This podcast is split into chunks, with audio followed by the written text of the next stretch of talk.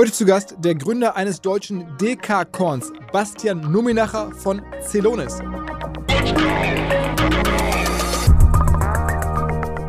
Das ist uns auch, was uns Spaß macht. Das ist natürlich jetzt unsere eigene Anwendung, aber wirklich sich zu challengen und zu schauen, was ist wirklich Weltklasse? Wo kann man wirklich, wenn man die Technologie nutzt, das ins Unternehmen embedded, wie kann man da wirklich Talentwettbewerber, die bei uns natürlich Unternehmen wie Google, Microsoft oder ähnliches sind, die wir dann auch entsprechend outperformen können, weil wir einfach dem Kandidaten zeigen, hey, du bist uns so wichtig, wir sind so schnell, wir können dir so attraktives Angebot machen, wo du woanders erstmal vielleicht ein erstes Bewerbungsgespräch hattest. Let's go! Herzlich willkommen beim OMR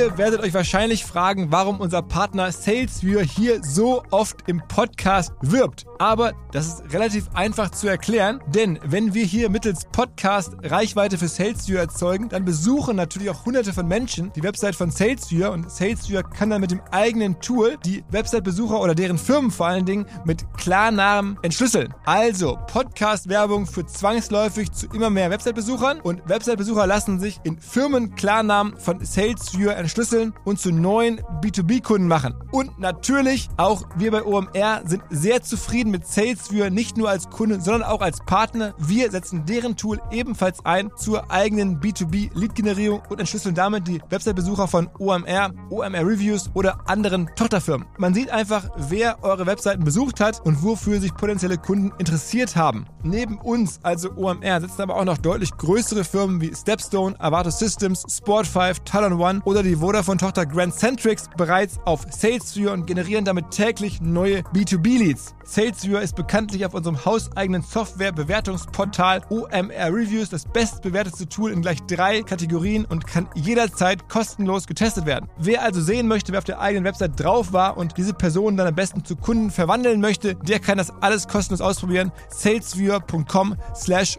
OMR. Zurück zum Podcast.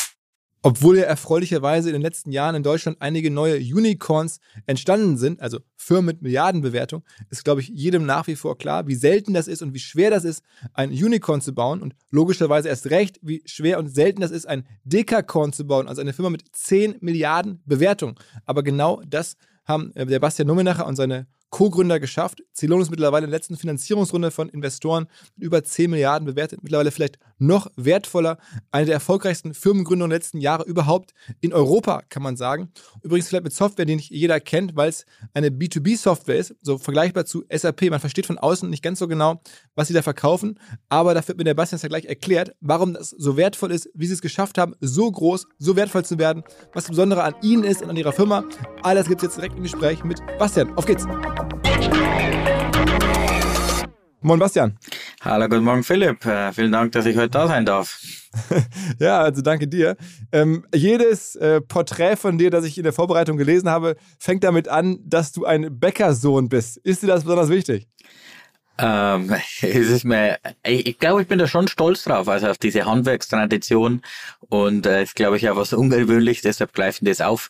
Für mich ist was, wo ich eigentlich damit aufgewachsen bin, ähm, jeden Tag quasi wirklich äh, ja, zu sehen, auch äh, über meine Familie, da die quasi die Kunden bedient, das Ganze macht. Das war spannend. Ich glaube, das prägt einen auch, aber ist natürlich eher ein spannender Fakt als jetzt besonders relevant für Celonis. ja, genau. Aber trotzdem irgendwie, ich glaube, fünf oder sechs Generationen deiner äh, Ahnen ähm, haben da so eine Bäckerei außerhalb von München gehabt. Ähm, und du hast dann entschieden, aber aufgrund der Leidenschaft für Technik, ich gehe jetzt an die TU München und studiere. Ja, also das war natürlich keine leichte Entscheidung, weil man da auf so einer ähm, ja, langen Tradition aufbaut. Aber das war einfach meine Passion und muss auch sagen, meine Familie, meine Eltern haben das immer mit unterstützt. Und gerade mein Vater hat eigentlich dieses, diese Begeisterung für die Technologie in mir geweckt. Wir haben da oft immer viel gebastelt, QBasic programmiert. Ich kann mich noch erinnern, wir hatten so eine 10 10 Megabyte Festplatte, die war so groß wie äh, ein dicker Brockhaus oder zwei aufeinander. Und ähm, deshalb war es eigentlich klar für mich, dass ich da einfach meiner Passion folgen muss und da wirklich in den Technologiebereich einsteigen. Auch wenn es dann leider heißt, äh, dass ich jetzt nicht im Semmelbacken entsprechend aktiv sein kann. aber dein, dein Vater war dann auch Bäcker, aber trotzdem gleichzeitig sehr, sehr technikaffin. Ja, total. Also es war immer eine große Passion für ihn. Natürlich nicht in der professionellen äh, Kapazität, aber ähm, was wir da ganz viel gemacht haben, wirklich Computer gebaut, noch in den alten Zeiten, bevor dem äh, der 888er war der erste, den wir zum baut mit 10, 20 Megahertz. Und ähm, war ja auch spannend, was da alles entwickelt ist, was da für Dinge aufgekommen sind. Das war noch teilweise in dem Pre-Internet-Zeitalter. Und da diese ganze Entwicklung mitzumachen, das ist auch was mich geprägt hat, wie sich die Technologie entwickeln kann. Und wenn wir jetzt einmal in die Zukunft schauen, wo das in fünf oder zehn oder zwanzig Jahren sein kann, das ist ja äh, beeindruckend und das ist auch, was mir so einen großen Spaß macht, in dem Bereich zu arbeiten. Mhm. Aber dir war es dann so, also du bist ähm, nach, nach ein, zwei äh, Schleifen, aber kleineren, ähm, sozusagen an die TU München gekommen und hast dann da in einer studentischen Unternehmensberatung äh, mitgearbeitet und so geht die Legende los. Dann ähm, Firmen kennengelernt, die du beraten hast und aus diesem Beratungsgeschäft ist dann irgendwann äh, die Erkenntnis gereift, hier könnten wir eine Technologie bauen. Ja, genau, genau. Also ähm, damals war es so, ich bin dann immer für ein Masterstudium an die TU München und war eigentlich seit Beginn meines Studiums bei Academy Consult in München, das ist eine ständische Unternehmensberatung tätig, ist eine tolle Gelegenheit wirklich für Studenten von allen Fachrichtungen Praxiserfahrung zu sammeln, äh, wirklich äh, spannende andere Kommilitonen zu kennen, äh, kennenzulernen und auch wirklich für Unternehmen zu arbeiten. Und damals äh, sind wir dann in Kontakt gekommen mit dem Bayerischen Rundfunk, ich zusammen mit meinen beiden Mitgründern, mit dem Martin und dem Alex und haben gesehen, dass es da einfach ja so eine Herausforderung gibt, wie man eigentlich wirklich Geschäftsprozesse analysiert und optimiert. Und das war eigentlich wirklich dieser ja, Zündfunke, wie dann die Idee gereift ist, wirklich für Celonis und für unsere Technologie, und jetzt das Execution Management System. Also das, genau, das, das Stichwort ist Process Mining, das ist das, was ihr macht. Das ist ja ein B2B-Service offensichtlich und der ist auch gar nicht so leicht zu verstehen. Also ich habe das irgendwie jetzt mir so erklärt, ähm, früher war es so, man ist durch die Firmen gegangen, hat mit allen möglichen Leuten gesprochen, um zu verstehen, was machen die so den lieben langen Tag lang, das hat dann aufgeschrieben, dann irgendwie so versucht zu erfassen, was machen Leute, um dann zu gucken, wo könnte man was verbessern, also Art Unternehmensberatung. Heute kann man aus Systemen, SAP, Salesforce, anderen großen Systemen ähm, in Firmen raus ziehen an Daten, was halt gemacht wird, was ist für, und ihr, das macht euer Tool und dann analysiert das Tool, was ist hier vielleicht irgendwie doppelt und dreifach und könnte optimiert werden und wo sind vielleicht ähm, Ineffizienzen. Das ist eigentlich eine ziemlich gute Beschreibung, wie du das äh, darstellst. Eine einfache Art, wie ich es oft beschreibe, ist wie so ein Röntgengerät. Das Schöne ist eigentlich, alles, was passiert, gibt digitale Spuren in den IT-Systemen. Und jetzt, wenn wir mal das Beispiel aufgreifen des Bayerischen Rundfunks, die hatten damals die Herausforderung, dass der ein IT-Service-Prozess, das heißt, wenn zum Beispiel ein Drucker nicht funktioniert oder ein Passwort zurückgesetzt werden muss, große Herausforderung hatte. Und der damals, der IT-Leiter, der Josef Spitzelberger, hatte uns kontaktiert und gesagt, hey, es dauert mehr als fünf Tage und wir brauchen eine Möglichkeit, wie wir das einfach besser, schneller machen können. Gerade in so einem ja, äh, Live-Umfeld, wo gesendet wird, da muss man eigentlich schnell die Probleme lösen, damit dann auf Sendung gehen kann, damit die äh, Mitarbeiter wieder arbeiten können. Und traditionell würde man dann reingehen, genau wie du es beschrieben hast, Interviews, Brown Paper Sessions machen. Und was wir gemacht haben, wir haben gesehen, das dauert viel zu lange und ist auch viel zu inakkurat und macht das nur einmal. Und wirklich in das System eintauchen. Und Grundlage dafür ist eigentlich wirklich extrem starke Grundlagenforschung. Und da äh, profitieren wir auch davon vom Professor Will van der Aals an TU Eindhoven, der das erste Paper oder die ersten Veröffentlichungen in dem Bereich geschrieben hat. Und wir haben dann eigentlich gesehen, hey, das passt so gut zusammen. Es gibt hier das Problem, es gibt die Daten und es gibt diese Algorithmen, die wir in unseren Papern gelesen haben. Und dann ging's los. Es war dann doch nicht ganz so einfach, weil die Herausforderung ist natürlich so ein Paper, da steht dann drin, dass es für 300 Datensätze funktioniert. Selbst der Bayerische Rundfunk hatte am Anfang 55.000. Ähm, heute haben unsere Kunden Hunderte von Millionen oder sogar Milliarden von Datensätze. Und dann ist natürlich das zu industrialisieren, die Technologie aus der Forschung in die Praxis zu überführen. Das ist wirklich das Spannende. Also wirklich jeden Tag ein bisschen so nach vorne zu pushen, was wirklich möglich ist und damit den Stand der Technik eigentlich ständig weiterzuentwickeln. Mhm. Das heißt, die, die Leistung oder die Kunst ist, ähm, aus diesen verschiedensten Daten, die da kommen, ähm, irgendwas zu erkennen am Ende. Ich meine, das, das ist ja irgendwie einfach nur ein Wust, um jetzt zu erkennen, okay, wie kann ich jetzt irgendwas hier verbessern? Was ist denn so ein Prozess, den ihr am, am einfachsten verbessert? Also, wo du sagst, naja, ähm, da, da wette ich bei jeder Firma drauf, sobald wir unser System anschließen, findet es das. Also, das Spannende ist ja wirklich, man kann das überall anwenden. Deshalb haben wir ja sehr viel zu tun bei Celonis. Wir haben in 20 verschiedenen Branchen wirklich die Marktführer, die unsere Technologie nutzen. Sei es jetzt Unternehmen wie BMW im Automotive-Bereich oder die Deutsche Telekom im ähm, Telekommunikationsbereich oder jetzt äh, Uber zum Beispiel bei Transportation. Äh, in all diesen verschiedenen Bereichen. Das heißt, ich würde eigentlich fast jeden Prozess wetten, aber es gibt natürlich ein paar Blockbuster-Prozesse, die sehr, sehr stark genutzt werden. Das sind Kundenservice, Vertrieb, Einkauf, Logistikketten. Aber es gibt da eigentlich keinen Bereich, wo das nicht anwendbar ist. Und das ist auch ein Grund, warum wir so schnell wachsen. Und wo sind meistens die, also die ersten Effizienzhebel, die man dann findet? Also gibt es sowas, wo du sagst, das finden wir immer, also nach dem Motto, das schalte ich jetzt auf. Und wenn ich das im Vertriebsbereich aufschalte, dann wird immer festgestellt, weiß ich nicht, im Callcenter geht das und das schief oder keine Ahnung? Da gibt es natürlich äh, die verschiedensten, äh, wie sagt man so schön, üblichen Bekannten. Äh, zum Beispiel im IT-Service-Bereich äh, gibt es ein nettes Phänomen, zwei Phänomene. Das eine ist sogenannte Ping-Pong-Tickets. Ähm, hat jeder mhm. vielleicht schon mal erlebt, wenn die zwischen den Teams jeweils hin und her pingpongen. Ist nie gut, weil es ganz viele Leute beschäftigt, wenn das nicht klar ist. Es dauert sehr lange, bis die gelöst werden und verbraucht sehr viel Kapazität in der Organisation. Zum Beispiel diese Ping-Pong-Tickets zu vermeiden oder sogenannte HO-Anfragen. HO-Anfragen sind Anfragen, die eigentlich am normalen Ablauf vorbeigeroutet werden. Man kennt jemand aus der Kantine, man geht zu dem, das ist initial eine gute Idee, aber dann löst es in dem Ablauf erhebliche Probleme aus. Das sind oft Themen, die da auftreten. Ganz oft ist es auch einfach, dass die Stammdaten falsch sind. Dass zum Beispiel was nicht richtig verarbeitet wird, weil zum Beispiel der Preis nicht richtig eingetragen wurde. Es gibt diese üblichen Verdächtigen. Das Interessante mit unserer Technologie ist wirklich, dass man sehr tief mit reingehen kann und sofort versteht, was eigentlich passiert. Es gibt jedem, ist eine ganz andere Art, ein Unternehmen zu führen.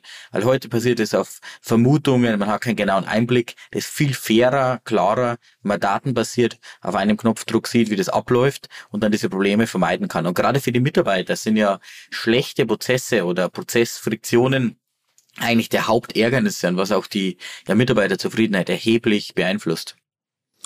Ab was für einer Firmengröße macht das denn Sinn? Also wenn ich jetzt irgendwie, will OMR, haben wir jetzt, weiß ich nicht, irgendwie 200 irgendwas Leute ähm, und Umsatz irgendwie ne, 40, 50, 60 Millionen irgendwas. Ähm, ist das schon ein Case für euch oder wie groß muss man sein? Ähm, die Technologie grundsätzlich kann man eigentlich für jeden Prozess anwenden und wir haben auch Anwender, das sind ganz kleine Unternehmen bis zu einem Pizzaservice oder ähnliches. Wir bei Celonis fokussieren uns einfach, weil der Markt so groß ist, schon aktuell noch auf die größeren Unternehmen. Das sind natürlich einerseits die äh, äh, Global 2000 und dann Unternehmen mit einem Umsatz von mehr zwei als 300 Millionen. Das ist aber nicht, weil die Technologie nicht dafür anwendbar ist, ist nur, weil unser Markt einfach so unglaublich groß ist. Wenn ihr bei OMR einen wichtigen Prozess habt, also zum Beispiel vielleicht euren Kundenservice-Prozess oder zum Beispiel auch der Prozess, wie jetzt zum Beispiel Content erstellt, released und es macht, kann man das genauso damit anwenden. Und wir haben beispielsweise mit unserem Try Celonis eine Möglichkeit, wie jeder das nutzen kann und bis zu einer gewissen Datenmenge sogar das frei entsprechend umsetzen kann. Also wenn ihr da ein Prozessthema habt, seid ihr herzlich eingeladen, das einfach auf celonis.com mal auszuprobieren.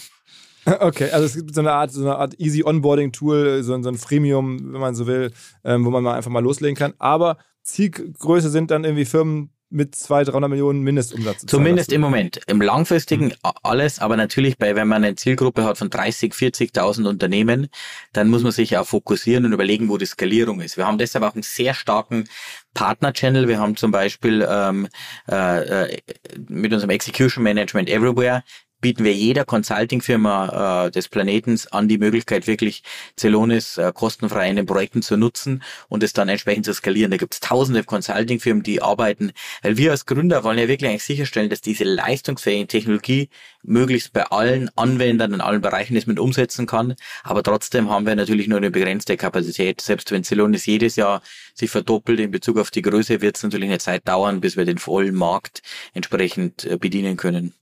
Das heißt, ihr nutzt auch Beratungsfirmen so ein bisschen als indirekten Vertriebsarm, wenn man so will. Absolut, und die sind da begeistert davon. Die ganzen großen Beratungsfirmen, Accenture, IBM, sehr viele Press-Releases, Partnerschaften, die trainieren da ihre gesamte Consulting-Basis drauf, aber das sind auch die kleinen Consulting-Firmen, die damit arbeiten, weil Consulting ist ja eigentlich eine Industrie, wenn man sich anschaut, die relativ wenig technologisch äh, sich bisher weiterentwickelt hat. Da wird sehr viel immer noch mit Excel, PowerPoint und ähnliches delivered und äh, Digital Consulting, was wir bei Celonis machen, hat wirklich das Potenzial, die ganze Consulting-Industrie auf das nächste Level zu heben. Und deshalb ist da auch ein so, so starkes Engagement da ähm, und wir arbeiten extrem eng mit denen zusammen, auch weil das natürlich die ganze inhaltliche Perspektive reinbringt. Unsere Kunden haben ja hunderte von verschiedenen Prozessen. Wir sind jetzt nicht die inhaltlichen Experten. Wir sind wirklich diejenigen, die das Röntgengerät zur Verfügung stellen, aber dann die äh, Bewertung, wie man zum Beispiel jetzt eine Supply Chain im Logistikbereich äh, für einen Automobilhersteller optimiert, das muss natürlich entweder der Kunde selbst machen oder er greift auf ein Beratungsunternehmen zurück, die ihm dann da helfen, Celonis anzuwenden. Mhm. Und nur aus Neugier, du hast gerade 30, 40.000 Firmen gesagt. Weltweit sind, das, gibt es weltweit 30.000 Firmen mit über 300 Millionen Umsatz? Ist das so die, der, der Total Addressable Market dann? Ähm, da gibt es natürlich viele Statistiken, aber ungefähr in die, die Richtung, wenn man bis 300 bis 400 Millionen schaut, ist das wahrscheinlich eher dann 50.000 und das wächst natürlich ständig, weil immer mehr Technologie eingesetzt wird, aber das ist ein sehr, sehr großer Markt, ungefähr in diese Richtung. Also unser Total Addressable Market wird auf 60 bis 80 Milliarden US-Dollar Softwareumsatz im Jahr geschätzt. Was zahlt denn eine Firma, die Celonis einsetzt, so im Schnitt? Also wenn ich jetzt 300 Millionen Umsatz mache und ich will jetzt Celonis haben, was muss ich dafür bezahlen im Jahr? Das Schöne ist, wir haben ein ganz flexibel skalierbares Preismodell. Das basiert einfach auf der Anzahl der User und der Cloud-Kapazität, das man nutzt. Das heißt, man kann da ganz klein anfangen, aber das ist natürlich skaliert dann auch mit den Kosten, die wir entsprechend haben für den Betrieb und kann dann natürlich auch in den sechs- oder siebenstelligen Bereich sich weiterentwickeln, wenn ein großes Unternehmen das entsprechend mit nutzt. Aber das variiert ganz stark. Also das Schöne ist eigentlich wirklich das, und deshalb sind wir auch, äh, wächst das Unternehmen so stark, ist der extrem hohe Wert, den unsere Kunden generieren. Das heißt, was die da rausholen. Und einfach, wenn man bei uns auf der Webseite schaut, oder gibt es tolle Beispiele, für, für, zum Beispiel die Deutsche Bank, wenn man einfach mal in die Deutsche Bank googelt, sieht man, was die da für einen Wert erzielt haben, über 60 Millionen oder vor kurzem BP, äh, die in ihrem Earnings Call Celonis als das Kernwerkzeug dargestellt haben für eine 2,5 Milliarden 2,5 Milliarden, ist ein ziemlich großer Betrag, ähm, Initiative, wo sie ihre Prozesse im Einkauf entsprechend weltweit optimieren. Jetzt ist PP natürlich ein sehr großes Unternehmen, aber selbst wenn man das von der Größe runterbricht, sieht man, das ist extrem relevant und wirklich ein Thema für den CEO und den CFO dieser Großunternehmen. Und ist es dann dauerhaft? Also ich meine, wenn man jetzt einmal diese Einsparung macht, einmal das Learning jetzt in Unternehmensberatung, die bleibt ja auch nicht dauerhaft. Also man hat ja die jetzt auch McKinsey dann mal sagen wir, ein paar Monate oder ein Jahr im Haus. So kenne ich das zumindest, also stelle ich mir das vor und dann gehen die auch mal wieder. Äh, aber Celonis bleibt dann dauerhaft da? Ja, äh, das ist ganz wichtig. Also ich glaube 100% daran, dass es nicht diese Big Bang ähm, Prozessoptimierung gibt. Das ist wie wenn man so im Fitnessstudio geht. Nur weil man einmal hingeht, heißt nicht, dass man fit ist, sondern man muss sich eigentlich ständig damit beschäftigen, weil die Prozesse und die Organisation ändern sich ja ständig. Neue Technologien, neue Kunden, neue Mitarbeiter, neue Anforderungen. Und mit Celonis hat man wirklich ein Werkzeug, wie man das nachhaltig machen kann und auch viel weniger disruptiv, wo man nicht reingeht und jetzt ändern wir alles an einem Tag, sondern sukzessive jeden Tag einen kleinen Schritt zu verbessern. Und das verändert sich über Zeit und das ist so mächtig. Ich sehe es jeden Tag bei meinen Kunden da draußen, wo die sagen, hey, jetzt verbessern wir mal für 100, für 200 Kunden, wie wir das machen. Dann sehen wir das, dann rollen wir das aus über verschiedene Standorte, können das tracken und es gibt da wirklich die Möglichkeit an die einzelnen Mitarbeiter in den Standorten, weil die einfach sehen, was passiert und dann diese Änderung direkt umsetzen können. Und das war auch die große Änderung die wir mit unserer sechsten Version jetzt dem Execution Management System gelauncht haben, wo wir am Anfang gestartet sind, wirklich nur als das Röntgengerät, um Probleme zu erkennen, jetzt die auch wirklich aktiv dann umzusetzen und zu lösen. Wenn es zum Beispiel Probleme gibt, kann Celonis direkt in das Quellsystem eingreifen, dort die Daten korrigieren, der Dinge automatisieren und umsetzen. Und das macht es natürlich noch leichter und wirklich so eine Closed Loop äh, entsteht dann von kontinuierlicher Prozessoptimierung. Aus welchem Datentopf bei solchen Firmen zieht ihr dann die meisten Daten raus? Also ist es dann tatsächlich SAP oder ist es ein Salesforce oder sind es irgendwelche Personalsysteme? Was, was ist sozusagen eure wichtigste Quelle bei Firmen regelmäßig? Ähm, ist eine, sehr gu gute Frage. Das äh, gibt, ich glaube, ein paar groß äh, Buckets quasi des, der Daten, die besonders interessant sind. Das sind natürlich einerseits die ERP-Systeme, da läuft sehr viel kaufmännisch drüber ab. Also natürlich der die ganzen äh, äh, Buchhaltungsthemen, die ähm, äh, Einkauf, äh, Logistikthemen darüber, das heißt ERP-Systeme wie ähm, äh, SAP, Oracle, Microsoft, Infor, aber auch die CRM-Systeme natürlich sehr wichtig mit äh, Salesforce, Dynamics, ähm, die da angebunden werden, aber auch viele andere Systeme. Die meisten der Erzählungskunden haben oft 20, 30 und Großunternehmen mehr als 100 Systeme mit angebunden, weil man wirklich die ganze Prozessbandbreite sich damit umsetzen kann. Und das ist auch ein ganz wichtiger Teil unserer Technologie, dass wir diese ganzen Standard-Connector haben und zusätzlich so eine, wir nennen das unser äh, Event Collection, eine Möglichkeit, wie jeder selbst Datenquellen entsprechend mit anbinden kann. Das ist typischerweise, wie auch so ein Kundenengagement läuft. Man startet mal mit ein, zwei, drei Datenquellen, sieht, was man da machen kann und dann erschließt man sich alle weiteren Themen, weil man sich einfach vorarbeitet und sieht, hey, hier habe ich vielleicht noch ein System, wie ich meine Logistik abbilde, hier gibt es was im Kundenservice und je mehr ich da reinbringe, desto mehr kann ich dann natürlich end-to-end -end auch die gesamte ja, Wertschöpfung des Unternehmens entsprechend analysieren und verbessern. Wie viele Kunden habt ihr denn? Also bei Celonis haben wir heute mehr, mehr als äh, 2000 Kunden, die weltweit unsere Technologie im Enterprise-Segment äh, nutzen.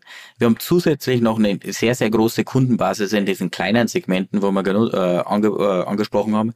Es sind äh, über 100.000 Anwender, die das dann beispielsweise über die Try Celonis-Plattform, über, über unseren äh, Online-Automation mit Make.com nutzen. Und das ist ja wirklich die Zielsetzung, wie ich vorher gesagt habe, sich zu fokussieren, erstmal jetzt den Unternehmensanwendern das zu ermöglichen und Rest dann wirklich über Longtail-Offerings wie zum Beispiel Try oder Digital Consulting das zur Verfügung zu stellen, weil wir die Cloud-Plattform haben, die eigentlich wirklich beliebig skalieren kann, from einem ganz kleinen Anwendungsfall, wie jetzt zum Beispiel beim Pizza-Service, bis zu dem Beispiel von BP, das ich vorher dargestellt habe. Also das heißt aber 2000 zahlende Kunden ungefähr so äh, aktuell? In den Enterprise-Segmenten, ja. In Enterprise-Segmenten, okay, okay. Und dann kann man ja immer eine weitere nachziehen. Ähm, und das jetzt über die letzten elf Jahre ungefähr oder zehn Jahre ungefähr aufgebaut, ne? Mhm. Genau, also seit ähm, 15. Ja Juni so, 2011 ging es los, quasi genau. Ähm, ist das eigentlich ein ähm, Geschäft, wo man einen bestehenden Partner ablösen muss, also ein Ablösegeschäft im Vertrieb, oder ist das wirklich ein Neugeschäft? Also wenn du irgendwo anrufst, dann dann kennt ja wahrscheinlich niemand das, was ihr da macht. Also es ist irgendwie vertrieblich eine ganz andere Aufgabe. Auch sozusagen, glaube ich, Firmenbewertung ist anders, wenn man irgendwie versucht, eine bestehende Software abzulösen, äh, als wenn man halt eine neue Softwarekategorie quasi erfindet. Ähm, absolut, absolut. Ich glaube, als Gründer muss man sich eigentlich äh, überlegen, man hat zwei Routen. Ähm, und das kommt natürlich vor allem darauf an, was man machen will. Ist das eine, man macht was Bestehendes besser oder mehr kosteneffizient, ähm, was glaube ich sehr wichtig ist, damit es weiterentwickelt, oder man schafft wirklich eine neue Kategorie. Und was wir gemacht haben, ist hier, das ist nicht unbedingt bewusst, sondern einfach, weil wir fasziniert waren von der Technologie und die wirklich auch den Unternehmen zur Verfügung stellen wollten, ist eine neue Kategorie etabliert. Das hat natürlich aber viele Herausforderungen. Man muss erstmal festlegen, wird es überhaupt genutzt? Was kostet es, wer kauft es, wie wird es angewendet. Heute ist noch die Hauptfrage, die ich von meinen Kunden bekomme, ist, wer soll denn das da nutzen im System, äh, im Unternehmen? Mhm. Baue ich da ein Center of Excellence auf? Das hat sich jetzt sehr weit entwickelt, weil es natürlich schon viele Kunden gibt, das umzusetzen. Aber deshalb für uns ist eigentlich nicht die Wettbewerbs die Themenstellung, sondern wirklich die Evangelisierung und die Kunden darauf aufmerksam zu machen. Das hat sich jetzt mittlerweile gedreht. Forest, da gab es vor kurzem eine sehr spannende Studie, dass mittlerweile 70 Prozent der Unternehmen evaluieren, äh, im nächsten Jahr evaluieren oder planen, innerhalb der nächsten zwölf Monate Process Mining Execution Management Technologie einzuführen und das umzusetzen. Das ist wirklich der Aufbau von dieser Kategorie. Wir haben uns da sehr aktiv damit beschäftigt, auch wenn du bei uns beispielsweise siehst, im Executive Team haben wir zum Beispiel den Dave Peterson, der ist ein Experte dafür, für wirklich diesen Bereich der Category Creation. Also wie kann man wirklich so eine Technologie dann auch auf den Markt bringen, das aufsetzen. Und das ist eine Herausforderung, aber es ist ja total spannend. Ich glaube, das ist warum ja viele Mitarbeiter bei Celonis sind, um wirklich eigentlich diese ja neue Grundlagenarbeit zu schaffen im technischen Bereich, in der Kundenbetreuung, im Marketing, in all den Bereichen kann man eigentlich nichts, muss man immer vom Scratch anfangen und sich das neu überlegen. Und wer ist denn äh, am Ende jetzt trotzdem mal, sag mal, eine ganz konkrete Person in einer Firma, also ein, ein, ein Amt, äh, wer für euch meistens die erste Einflugschneise ist? Ist dann der CIO oder ist es der CEO, CFO? Wo, wo dockt ihr an? Ja, also wir, wir docken entweder an bei jemand, der ein Prozessproblem hat. Das heißt, das sind die Process Owner, also jemand, der für einen Prozess verantwortlich ist, sei es der Einkaufsleiter, der Vertriebsleiter. Oder ganz häufig dann auch beim CFO, weil das wirklich, ich nenne es immer den Super Process Owner. Das ist derjenige, der für alle Prozesse im Unternehmen verantwortlich ist. Und natürlich auch die CIOs, mhm. die das dann wirklich an ihre internen Kunden, das heißt die CFOs und ES rantragen. Aber 80 Prozent unserer Engagements werden wirklich von CFOs vorangetrieben, die da die Vision sehen, sehen, dass sie ihr Unternehmen wirklich aufs nächste Level bringen können. Mhm, mhm. Und sag mal, diese, diese Kunden, die bleiben aber auch jetzt, ihr habt das schon seit elf Jahren seid ihr dabei, die bleiben alle haltbar. Also da ist kein Churn oder sowas, sondern man, man sieht irgendwie, das läuft dann so über Jahrzehnte jetzt offensichtlich schon weiter. genau, na, also da sind wir wirklich sehr stolz drauf. Wir haben ja Celonis wirklich auf dem Erfolg unserer Kunden aufgebaut. Die ersten fünf Jahre gar kein externes Kapital. Wir haben eine sehr hohe Kundenbindung, damit sehr, sehr niedrige Churnraten. Und es ist ganz im Gegenteil der Fall, dass die Kunden ständig das Ganze mit ausbauen, weil die einfach sehen, es gibt die weiteren Potenziale, wie Celonis einfach in den weiteren Bereichen ihres Unternehmens für neue Anwendungsfälle, für neue Nutzer entsprechend mit abbilden kann. Und das ist auch, wenn du mir jetzt ganz ehrlich fragst, was, wo ich unglaublich stolz drauf bin, wirklich mit den Kunden zu arbeiten, zu sehen, dass die starten, dass das mit vorantreiben hat. Gestern wieder ein Termin mit einem Kunden, der ist seit 2017 Celonis Kunde ähm, und wirklich war auf der Reise dabei, hat kontinuierlich das mit ausgebaut und zu sehen einfach, wie wir mit den Kunden auch wachsen können, wie wir den bei ständig neuen Themen helfen und wirklich so ein Trusted Advisor in dem ganzen Prozessthema wird. Also am Ende baut ihr so eine Art digitale Superunternehmensberatung, könnte man sagen. Mm, das könnte man sagen. Also es ist natürlich nicht in dem Sinne von Beratung. Also wir, eigentlich, ja, wir wollen nicht Analyse, beraten, ja. sondern eigentlich wirklich Hilfe zur Selbsthilfe. Also wirklich mhm. jedem im Proze äh, Projekt das zu geben. Es ist, äh, ich würde sagen, so ein äh, digitales Superprozesssteuerungs- und Optimierungswerkzeug wirklich, damit diejenigen, die wirklich im Geschäft sitzen, da in Kontrolle sind. Wir haben einen neuen Partner hier im Podcast, an dem wir mit OMR auch zu einem ganz, ganz kleinen Teil beteiligt sein dürfen. Die Rede ist von Along, eine Firma, die folgendes Problem löst. Und zwar B2B-Verkaufsprozesse sind sehr kompliziert meistens. Es werden verschiedenste Materialien hin und her geschickt, Präsentationen, Videos, Angebote, Case Studies, Kalkulationen in verschiedensten Iterationen mit verschiedensten Menschen in den jeweiligen Verteilern. Ihr kennt es alle, E-Mail-Schleifen, E-Mail-Ping-Pong. Das macht den Prozess häufig kompliziert und zieht ihn sehr in die Länge. Und vor allen Dingen gibt es gar keine Insights aktuell über das Verhalten der Käufer. Also man sieht gar nicht als jemand, der das Angebot unterbreitet, was auf der Gegenseite so passiert. Und genau das ändert jetzt Along. Die bauen die sogenannten Along Spaces, also digitale Sales Rooms, in denen alle Materialien hochgeladen werden können, in denen sich die verschiedensten Parteien austauschen können. Es entstehen einfach drei Vorteile. Man muss nicht mehr in irgendwelchen E-Mails nachsuchen. Angebotene Lösungen und Zahlen und Grafiken können schnell überall in Meetings geteilt werden. Und als Verkäufer sieht man natürlich, wer wann sich über welche Sachen informiert hat, worauf zugegriffen hat. Und man kann Informationen auch live anpassen. Along funktioniert also hier wie ein Co-Pilot, analysiert das Engagement der Interessenten und stellt sogar Empfehlungen für den nächsten Schritt zur Verfügung. Technisch aufsetzen kann man das alles in wenigen Minuten, auch mit dem jeweiligen eigenen CRM verbinden. Das macht Along. Wir glauben auch deswegen dran, weil es im Bereich Digital Sales Rooms die Nummer eins ist auf unserer hauseigenen Softwareplattform auf OMR. Reviews natürlich alles DSGVO-konform. Wer mehr wissen oder vielleicht eine Demo angucken möchte, alle Infos along space, ein Wort along space, space auch ausgeschrieben, alongspace.com slash OMR. Und wenn ihr jetzt über diesen Link kommt, also als OMR-Hörerin oder OMR-Hörer kommt, dann bekommt ihr drei Monate gratis, wenn ihr für ein Jahr bei Along abschließt. Zurück zum Podcast. Und du hast gerade erzählt, die ersten Jahre irgendwie bootstrapped, also die ersten fünf Jahre ist dann echt eine lange Zeit. Ähm, ist das wirklich deswegen gewesen, weil euch keiner Geld geben wollte oder wollt ihr keins haben? Ähm, also am Anfang wollte uns keiner was geben.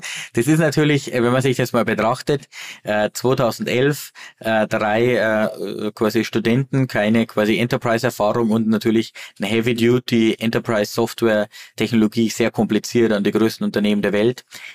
Kann man sagen, ist vielleicht ein bisschen riskant. Ähm, ähm, also am Anfang, da war wirklich die Challenge und dann ähm, haben wir einfach sind wir gestartet und dann haben wir uns wirklich voll auf die Kunden fokussiert. Und das war meiner Meinung nach genau das Richtige.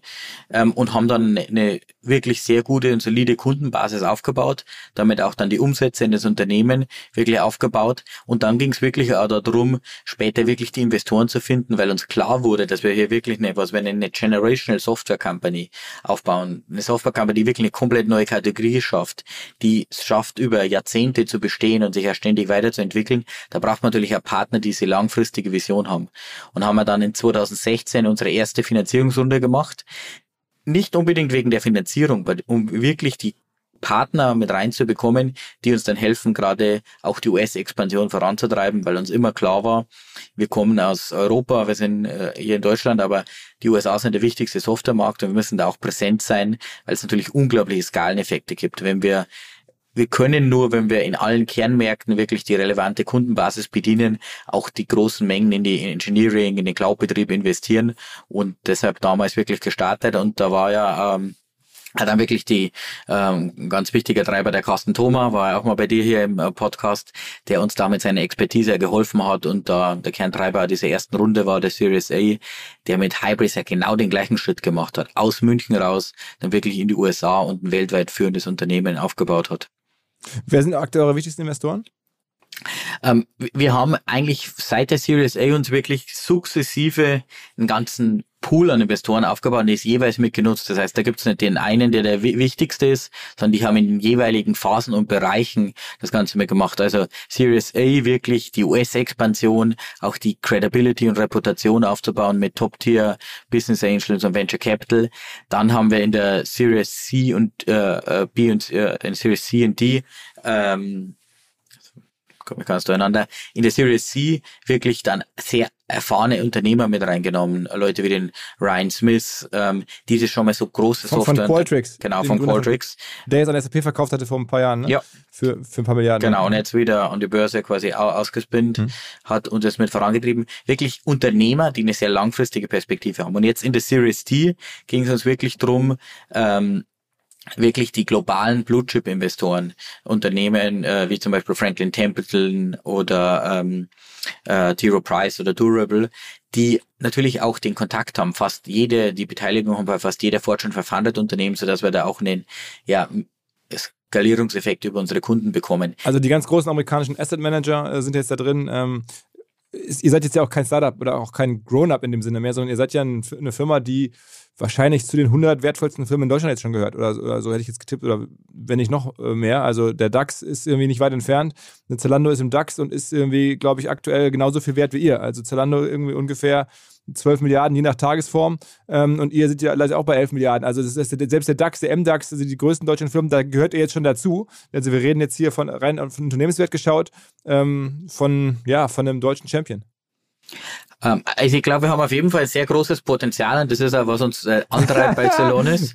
Aber wir, wir, stehen natürlich noch, eigentlich das Spannende ist ja, wir stehen ganz am Anfang. Also ich bin immer ein Freund davon, sich wirklich die Fundamentaldaten anzuschauen und was ist ein Unternehmen? Es gibt einen Markt, den wir bedienen können, der ist unglaublich groß. Da gibt es, wie vorher schon gesagt, die Tausende, Zehntausende von Unternehmen, denen wir helfen können. Für die haben wir alle eine relevante Lösung. Und wir haben weniger als ein Prozent dieses Markts bisher erschlossen. Und das ist eigentlich wirklich das Potenzial. Und das ist auch, was alle Zellonauten mit antreibt. Was dann natürlich alles, was dann da jetzt rauskommt, sei es jetzt der Umsatz, die Bewertung, das ist eigentlich nur ein Ergebnis oder eine Funktion aus dem Ganzen. Aber wir haben klar die Ambition, da wirklich ein, ja, ein Unternehmen aufzubauen, das all diesen Kunden helfen kann und im Rahmen dessen wirklich ja neue technologische Maßstäbe zu setzen. Aber Umsatz, der letzte, den man lesen konnte, waren 100 Millionen. Also wir sind weiterhin ein sehr, sehr stark oder eines der schnellst wachsenden Technologieunternehmen weltweit. Ähm, dadurch, dass wir ein privates Unternehmen sind, das nicht an der Börse gelistet ist, äh, veröffentlichen wir ja keine äh, Unternehmenszahlen oder Annual Report oder ähnliches. Aber also man, ja, diese 100 Millionen kann man lesen. Ähm, dann ist es natürlich so vom Umsatz her, aber das ist jetzt ja auch nicht ungewöhnlich für Technologiefirmen, kleiner als jetzt eine Zalando oder auch mhm. als andere äh, DAX-Unternehmen, oder aber halt auch schon ein ganz sportliches Multiple, auf den Umsatz wohlgemerkt. Ne? Also so, ähm, das ist dann schon irgendwie ähm, Faktor, Faktor 100 zum Teil. Ne? Ähm, ich glaube, man muss immer die Businessmodelle unterscheiden, weil natürlich ähm, so Software natürlich eine ganz andere Margenstruktur hat als beispielsweise ähm, ein E-Commerce-Unternehmen, weil natürlich im Software arbeitet mit einer Grossmarge von 80, 85 Prozent, wo es das beispielsweise bei einem E-Commerce-Unternehmen ein paar Prozent sind. Ähm, mhm. ich, ich glaube gar nicht so relevant ist es immer die jeweilige Wertschöpfung. Zalando ist ja ein extrem beeindruckendes, tolles Unternehmen, auch eine, äh, da vielen Dank an die Kollegen von Zalando, toller Zelonis-Kunde, ähm, die das auch mit nutzen, das mit voranzutreiben. Und am Ende kommt es immer darauf an, als Unternehmen, zumindest sehe ich das, und da geht's wieder zurück an die Bäckereiperspektive, als Unternehmer, man hat einen Kunden, hat eine gewisse Wertschöpfung und wenn es gut ist, kommt am nächsten Tag wieder und kann das damit ausbauen und skalieren. Jetzt ist natürlich im Softwarebereich ein bisschen besser skalierbar als im Bäckereibereich, weil man Software einmal macht und vielen Kunden weiterhelfen kann. Und das ist das, ich glaube, da muss man sich darauf fokussieren, jeden Tag und wirklich diese Klarheit. Und trotz der, der Themen, die am Markt passieren oder ähnliches, wirklich immer das Unternehmen ausrichten auf, was erzeugt den Kundenwert und wie können wir das skalieren und wie können wir möglichst vielen Kunden und Partner weltweit damit helfen. Wie war das denn, als ihr entschieden habt, okay, jetzt gehen wir Vollgas und auch als die Investoren dann an Bord gekommen sind? Also ihr habt irgendwie jetzt, wenn ich das so runterbreche, ich unterstelle jetzt mal die, die 100 Millionen Umsatz, ich unterstelle jetzt mal wirklich ganz grob ähm, die 2000 zahlenden Kunden, dann habt ihr einen, äh, einen, einen, einen Kundenwert im Jahr von 50.000 Euro, wenn man so ne, einfach kurz durch, durch äh, Teilung ermittelt. Ähm, und dann habt ihr mal gesehen, krass, wir haben 50.000 Euro im Jahr, was ihr von dem Kunden bekommen. Die bleiben ohne Ende haltbar, also wahrscheinlich Lifetime Value von äh, vielleicht, weiß ich nicht, einer halben Million oder einer Million pro Kunde. Und Akquisekosten, stell mir vor, vielleicht 10.000 oder sowas, einen Kunden zu erschließen, irgendwie mit Werbung und Vertrieb zu machen. Dann habt ihr immer die Zahlen gesehen und gedacht, okay, krass, ich kann mit irgendwie 10.000, 15.000 Euro Akquisekosten, kann ich irgendwie Millionenwerte schaffen. Jetzt lass uns Vollgas geben. Gab es so einen Moment? Ähm, also ich muss sagen, wir haben eigentlich seit dem Start immer Vollgas gegeben. Also haben es eigentlich am ersten Tag, als wir gestartet sind, gesagt, wir wollen uns eigentlich jedes Jahr so lang wie möglich es geht, geht natürlich und nicht unendlich lang, verdoppeln, weil der Markt entsprechend so groß ist. Wir haben eigentlich dann die, die Investoren und die Finanzierungsrunden vor allem deshalb gemacht, um immer die jeweiligen Partner mit reinzubekommen und dann die Skalierungsphasen. Also lass uns vielleicht mal die Series D im letzten Jahr aufgreifen, wo wir dann ähm, mit der eine Milliarde, da, da war es wirklich das Themenstellung. Wir haben ja im Oktober 2020 das Execution Management System auf den Markt gebracht. Vorher quasi neun Jahre lang wirklich die Process Mining Kategorie aufgebaut. Und das wirklich Process Mining industrialisiert. Von dem ersten Paper von Will van der Alst, das in eine Technologie umgesetzt, die die größten Unternehmen der Welt mit riesigen Datenmengen und Tausenden von Usern nutzen können. Aber immer mehr kamen die dann zu uns und haben gesagt, hey Alex, Basti, Martin, wir wollen nicht nur sehen, was passiert, wir wollen die Probleme auch direkt lösen. Und da muss man natürlich agieren. Da haben wir zwei Jahre lang unsere besten Köpfe draufgesetzt und da das Execution Management System entwickelt, was dann auch die Empfehlung gibt und entsprechend auch Dinge in den Quellsystemen direkt, also die Probleme direkt löst und umsetzt. Und haben wir das auf den Markt gebracht im Oktober 2020 und sahen dann eine unglaubliche Steigerung im Kundenbedarf. Und das ist natürlich eine sehr, sehr interessante Entwicklung, gerade wenn man schon ein relativ großes Unternehmen ist im Technologiebereich, was wir da schon waren in dem Bereich. Ähm, und da muss man als Unternehmer einfach Double Down machen, denn ist klar, das ist so eine große Chance. Da muss ich die Ressourcen haben, um mutig zu investieren im Bereich der Softwareentwicklung, jedes Jahr weiter das zu verdoppeln, das Team, die Kundenbetreuung weltweit auszubauen, natürlich auch die Vertriebsstruktur und dann auch Möglichkeiten haben, wo es sinnvoll ist, entsprechend Akquisitionen zu machen. Und das ist genau der Grund, warum wir das umgesetzt haben. Aber die Ambition war, glaube ich, schon immer da. Das ist, zeichnet jeden Zellonauten aus. Aber tut es dir nicht weh? Am Ende ist es ja auch eine Verwässerung. Also ich meine, am Anfang hat euch das lange die Firma nämlich an zu dritt dann gehört. Äh, mittlerweile, wenn man eine Milliarde reinholt, dann muss man ja Anteile abgeben. Das ist ja wohl so. Ähm, äh, also schmerzt das nicht, äh, das zu verwässern als, als Gründer? Ähm, eigentlich nicht, weil es geht ja immer darum, wirklich die Vision voranzutreiben und das Thema mit umzusetzen. Das muss natürlich, und das gebe ich ja, bin ja viel als Business Angel aktiv, wo es auch immer diese Themenstellung gibt, den Gründer mit. Es muss ja wirklich wertsteigernd sein und das Ganze mit umzusetzen. Und ich glaube, jede dieser Finanzierungsrunde, die wir gemacht haben, hat den Wert erheblich erhöht. Natürlich ähm, ist es immer ein wesentlicher Faktor. Ähm, durch die sehr gute Unternehmensentwicklung, glaube ich, konnten wir immer Kapital aufnehmen zu attraktiven Konditionen, das er ermöglicht hat, dass das natürlich dann auch ähm, zu zu hohen Verwässerungen kommt, das ist sehr wichtig auch für unsere Mitarbeiter bei der Beteiligung und ähnliches. Aber ich glaube, man muss immer wirklich die Vision betrachten. Wenn man eine Generational Software Company aufbauen will, ist es einfach eine sinnvolle Möglichkeit, da auch Kapitalgeber mit reinzubringen, genauso wie man Mitarbeiterbeteiligung und ähnliches auch ausgibt. Das heißt, am Ende gehören euch auch noch ähm, Anteile im jeweils äh, so zweistelligen Prozentbereich? Wir sind auch noch im relevanten Teil beteiligt bei Celonis und wollen natürlich auch uns langfristig da engagieren, weil wir einfach daran glauben auch. Es ist jetzt also zehn Prozent ist relevant, oder? Ich kann leider zu den äh, genauen Zahlen keine Kommentare geben, aber wir sind weiterhin sehr stark da engagiert. Ja.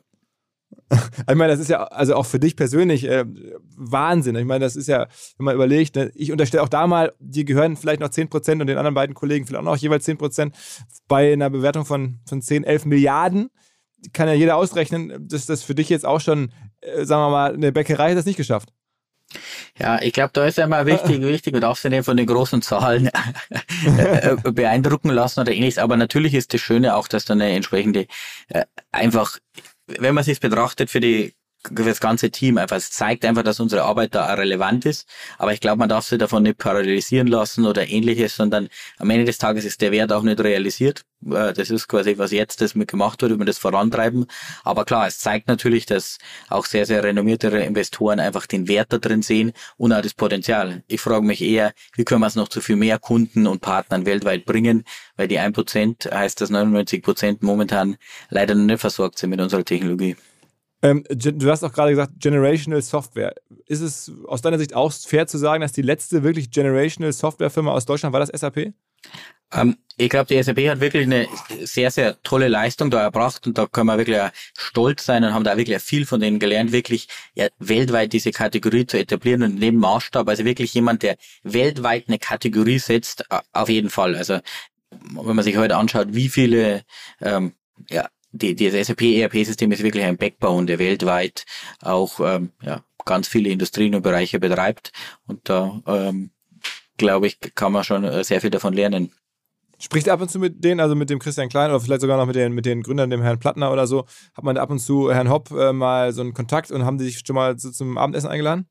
Ähm, wir haben ja sehr, sehr eng mit der SAP auch zusammengearbeitet, auch damals mit unserem äh, Startup Focus Programm und da gab es natürlich viele Austausche auch mit dem Management dort ähm, und äh, ich glaube insgesamt ist es sehr wichtig, äh, ist natürlich SAP als ein Partner in dem Bereich, aber sich die Mentoren und äh, Partner zu suchen, von dem man auch lernen kann. Also ich gebe mir ein ganz praktisches Beispiel, nochmal viel tiefer zurück in die Hysterie von Celonis. Und zwar, als wir gestartet sind, ganz am Anfang, ähm, hatten wir noch ganz wenig Background und da gab es zwei Mentoren, die uns eigentlich wirklich unterstützt haben.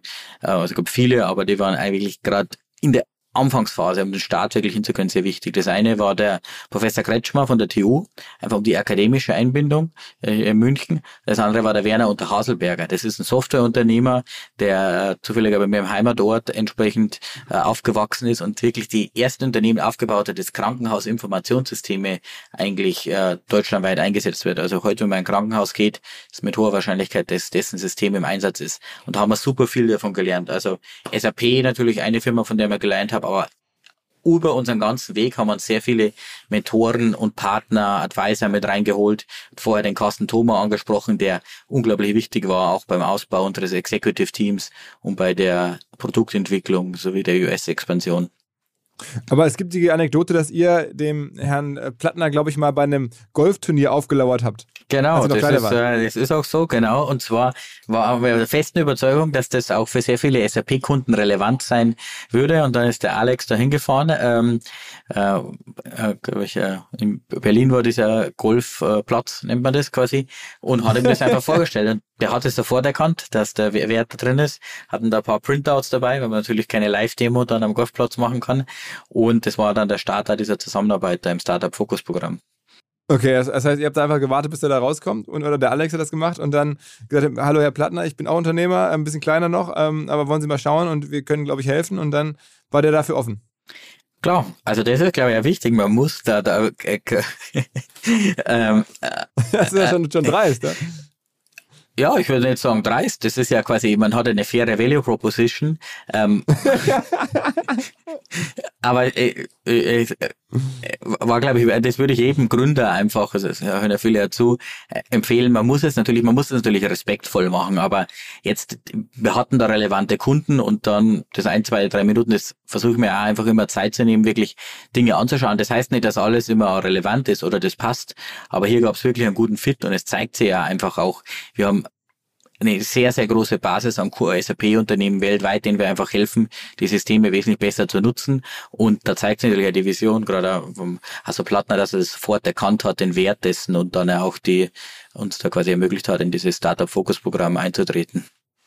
Aber trotzdem, am Ende hätte man ja erwarten können, dass die irgendwie auch zukaufen und bei euch irgendwie anklopfen, das wollen, aber hat irgendwie also ihr habt nicht verkauft oder die haben es nicht gewollt, weiß man nicht. Ähm, aber stattdessen haben die jetzt auch für sehr viel Geld, eine Milliarde immerhin, ähm, ein Unternehmen gekauft, Signavio heißen die, die so in einem ähnlichen Space unterwegs sind. Genau, ähm, ich glaube, das Wichtige gerade in unserem Bereich ist, ist ähm, zum einen, dass man da ja eigentlich davon lebt, dass man alle Quellsysteme wirklich anbindet. Wir nennen das ein bisschen die Schweiz des Process Minings. Mhm. Weil die Kunden ja nicht nur ihr ERP-System sehen wollen, sondern auch, wie es zum Beispiel mit CRM oder ähnlichen Dingen zusammenarbeitet und das Ganze äh, mit äh, umsetzt. Wir waren ja sehr, sehr lange, er hat eine, auch eine sehr intensive Vertriebspartnerschaft mit der SAP weltweit, weil die damals ja auf uns zugekommen sind, sagen, hey, sie würden das gerne entsprechend vertreiben, hatten das dann auf ihrer Preisliste, das war sehr erfolgreich, waren ja da der erfolgreichste Cloud- und On-Premise-Partner, den sie hatten, im Bezug auf verschiedene Preise da auch gewonnen, auf den Veranstaltungen. Und wenn man natürlich dann später da an den Markt eintritt, dann validiert es nur die Kategorie. Wenn man sich mal einfach schaut, diese gibt es von Play Bigger zum Beispiel die Bücher, dieses Category Development, da gibt es natürlich immer dann über Zeit ein Category King und dann findet eine Konsolidierung in dem Bereich statt. Und insofern zwei Punkte eigentlich. Zum einen validiert es die Kategorie, zum anderen ist es ganz wichtig, wirklich alle Quellsysteme unabhängig zu sein. Und deshalb haben wir auch als Celonis Division immer eigentlich ein unabhängiges Unternehmen zu sein und wirklich unsere Kunden da ohne jeden Hintergrund die Empfehlung, die Analysen geben zu können. Das heißt, bei euch gibt es am Ende auch dann kein Exit in dem Sinne, im Sinne von Trade Sale, Verkauf, sondern ihr werdet an eines Tages logischerweise, um unabhängig zu bleiben, dann an die Börse gehen. Wir haben eine sehr, sehr langfristige Vision ähm, und da kann natürlich auch die Börse potenziell nächster Schritt sein. Wir haben da keine Zeitplan oder ähnliches dafür, aber definitiv, weil wir da unabhängig als Unternehmen bleiben. Ist denn dann für dich jetzt irgendwie so was wie DAX überhaupt attraktiv oder ist dann, guckst du dann nur nach USA und sagst, ich muss an die an Nasdaq oder, oder sowas? Ähm, also die DAX-Unternehmen sind natürlich beeindruckend, sind ja viele wirklich äh, tolle Celonis-Kunden drin. Der Großteil der DAX-Unternehmen nutzt ja wirklich Celonis in dem Bereich und ich glaube, das muss man sich dann einfach anschauen, was das richtige Setting ist. Genauso wie wir es vorher hatten bei den Finanzierungsrunden, was ist immer eigentlich wirklich das Beste für das Unternehmen, um es auf den nächsten Schritt zu bringen und da wirklich mit dem Fokus auf die Kunden, die Mitarbeiter und den Partner und da gibt es natürlich verschiedene Möglichkeiten, wie man dann auch Börsensegmente oder ähnliches und entwickeln sich natürlich ja dynamisch ständig weiter. Mhm. Nochmal vielleicht zum Vertrieb, weil du hast jetzt irgendwie Zalando ist euer Kunde, alle DAX-Unternehmen sind euer Kunde oder fast alle Uber und so wie kommt ihr an die alle ran? Also mittlerweile kannst du wahrscheinlich da die Türen öffnen über, über deine Rolle als, als, als CEO und dann irgendwie die, da selber von oben wird sozusagen mal an, an, anklopfen. Aber wie macht das deine Vertriebsorganisation? Also äh, ist das dann Sales, das über Telesales, also telefonisch oder schreiben die Mails oder, oder geht ihr auf Konferenzen und haltet Vorträge? Mhm. Was ist sozusagen der, das Vertriebsmix? Ja, das ist natürlich ein äh, ganz wichtiger Teil auch des Geschäfts. Wie bedient man wirklich die Kunden? Und wir, wir kriegen natürlich eine große Anzahl einfach von Anfragen auch rein aufgrund der Marktawareness. Das kommt viel über unsere Partnerunternehmen. Es kommt auch natürlich über Industrieverbände, über Empfehlungen. Aber wir haben natürlich auch eine mittlerweile professionelle Marketing- und Vertriebsstruktur, die sich mit den Kunden beschäftigen. Und das sind die verschiedensten Dinge. Wir sind präsent auf den ganzen Branchen, Konferenzen, einfach wirklich mit den Process Ownern jeweils zu sprechen. Was sind deren Prozesse? Wir haben auch einen Vertriebsinnendienst, der den Kunden zur Verfügung stellt. Viele Kunden probieren das auch über die Webseite aus, nutzen das dann und dann das Wichtigste ist eigentlich wirklich, für die Kunden ist das ja eine strategische Entscheidung, wie wir die wirklich unterstützen dann in dem Prozess.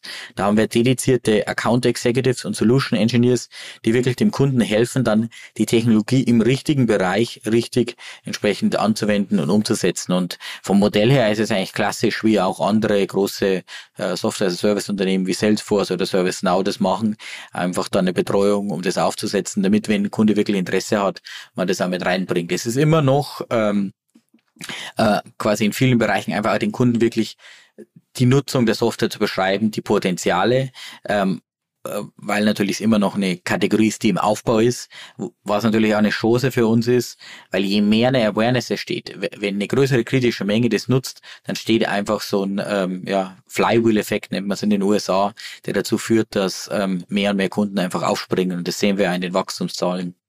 Ich meine, Salesforce ist ja auch dafür bekannt, dass sie sehr viel so über Live-Events machen, ne? dass sie viele eigene Konferenzen organisieren, riesige Dreamforce-Events in, in, in, in, den USA, aber halt auch sozusagen äh, ihre, ihre kleineren Events quer durch die Welt tragen.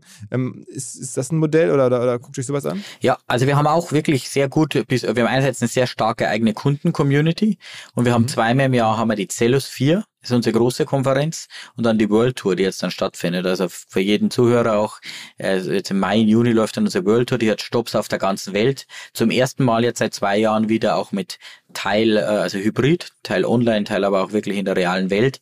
Und das sind ganz wichtige Bereiche. Und die World Tour Events sind wirklich von den Kunden geprägt. Also das kann man sich vorstellen, das ist wirklich ein ganzer Tag, wo die Kunden wirklich vorstellen, was sie machen, sie reinkommen, die Fallstudien umsetzen. Das ist eine tolle Möglichkeit, wenn man sich für Celonis interessiert, wirklich die Technologie, das Ökosystem, Anwender, Partner da kennenzulernen. Mhm. Mhm. Und du bist selber auch mit dabei. Und bist dann ich bin auch dabei, auf der ganzen Welt. Nicht bei allen Stops, weil es gibt viel zu tun, aber da habe ich viel eingeplant. Natürlich in Deutschland, in Großbritannien, also in Europa und dann auch in Asien auf den Stops bin ich dabei. Und sag mal, ich vermute mal, du guckst dir die großen Vorbilder der Welt an in dem Bereich dessen, was ihr tut. Da ist dann haben wir SAP haben wir gesprochen, aber genauso Salesforce, Mark Andresen, Oracle, Larry Ellison. Hast du die auch schon alle getroffen und hast, guckst du dir deren, deren Biografie gelesen und so? Ich glaube, es ist gut, immer sich inspirieren zu lassen, sei es einerseits in der eigenen Industrie, als auch natürlich auch darüber hinaus. Es gibt ja viele tolle, man, äh, klingt jetzt vielleicht wie ein Klischee, aber zum Beispiel auch der Steve Jobs, wie der wirklich die Produktentwicklung äh, vorangetrieben hat, diese Vision. Das nutzen wir schon, um das da mit reinzugehen, das umzusetzen. Ich glaube, von jeder dieser Firmen kann man gewisse Dinge lernen. Also greifen wir mal zum Beispiel Oracle raus. Ähm, Oracle ja unglaublich auch technologiegetrieben. Larry Ellison, der ja 1972 wirklich das Paper von Edgar Cott für die Relational Database genommen hat und daraus auch eine neue Kategorie entwickelt hat, das dann skaliert hat. Die Oracle Database ist ja wirklich eigentlich der, der das Arbeitstier eigentlich der Digitalisierung. Fast alle großen Systeme laufen da entsprechend drauf, auch wenn es natürlich jetzt schon ein bisschen ältere Technologie ist. Beeindruckend, beeindruckend auch, wie der Mark Benioff bei Salesforce wirklich ähm, diese Software-Service-Kategorie etabliert hat. Dieses Geschäftsmodell und das Delivery-Modell, das wir jetzt nutzen. Ich versuche mir das da immer rauszugreifen, aber nicht nur in der Industrie. Es gibt ja so viele tolle andere Dinge. Also wo wir zum Beispiel sehr viel gelernt haben, ist der Howard Schultz äh, vom Starbucks, ganz andere Industrie, aber auch mhm. ein äh, Advisor und Investor bei uns, der uns wirklich hilft, einfach an dem ganzen Kulturthema. Wie kann man wirklich eine moderne, skalierbare Technologiefirma mit einer starken Kultur aufbauen? Ich glaube, das ist ja die Aufgabe als Gründer und CEO, da immer diese Impulse reinzubringen. Du nennst deine Leute auch Zellonauten, ähm, habe ich gehört. Genau.